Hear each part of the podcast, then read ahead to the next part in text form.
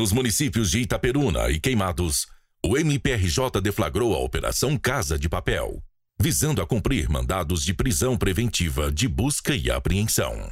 Bom, a Operação Casa de Papel ela teve por objetivo o cumprimento de mandados de prisão e mandados de busca e apreensão contra alguns alvos é, de uma investigação do artigo 35 da Lei de Drogas, né, que seria a associação para o tráfico.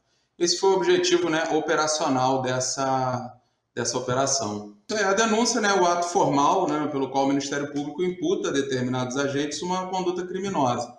Né? A operação ela vem na esteira dessa denúncia. Por quê? Porque é, no bojo desse, desse ato formal, dessa denúncia, o Ministério Público requer algumas diligências. Né? As prisões, os mandados de busca e apreensão vêm no bojo dessa denúncia. E a operação que é desenvolvida é, pelos agentes policiais, ela tem né, é, por objetivo concretizar essas medidas. Então, as prisões e as buscas e apreensões, elas foram é, requeridas no bojo dessa denúncia por associação para o tráfico.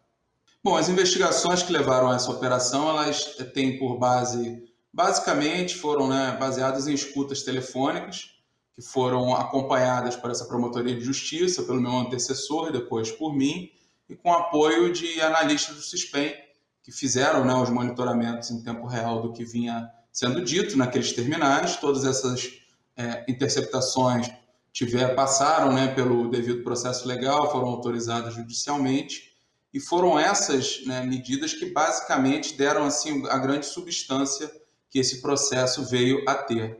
Uma operação ela vem para concretizar uma medida que foi requerida em um processo, via de regra ou num procedimento, no caso de um inquérito. Né? Agora, quem operacionaliza, né, quem põe em prática, quem efetua as prisões e quem é, cumpre os mandados de busca e apreensão são basicamente os órgãos de captura. Né?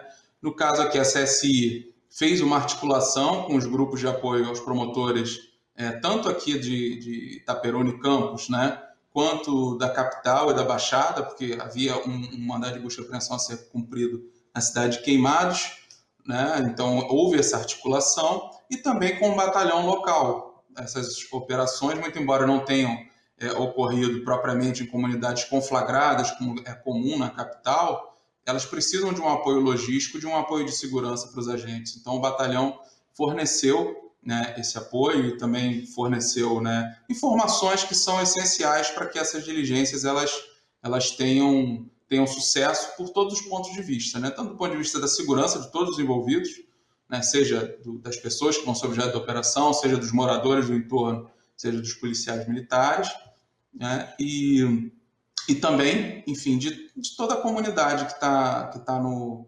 Que, que, participa de alguma forma disso, se não diretamente, mas pode vir a sofrer os efeitos, né? Então, a ação dos policiais do 29º Batalhão aqui em Itaperuna, né, foi essencial para que, que tudo corresse bem, tudo corresse conforme o protocolo. Em relação ao trabalho dessa promotoria, que é uma promotoria de investigação penal, não há outros passos a serem dados. Né? Agora, o processo judicial ele segue a cargo da primeira promotoria de justiça, e vai se desenrolar conforme né, o trâmite que o Código de Processo Penal estabelece. Então, do ponto de vista investigatório, né, inicial, preliminar, que é o que compete ao órgão de execução em que eu estou lotado, a atividade está encerrada. Né? A partir de agora, a condução do processo está com outro órgão ministerial.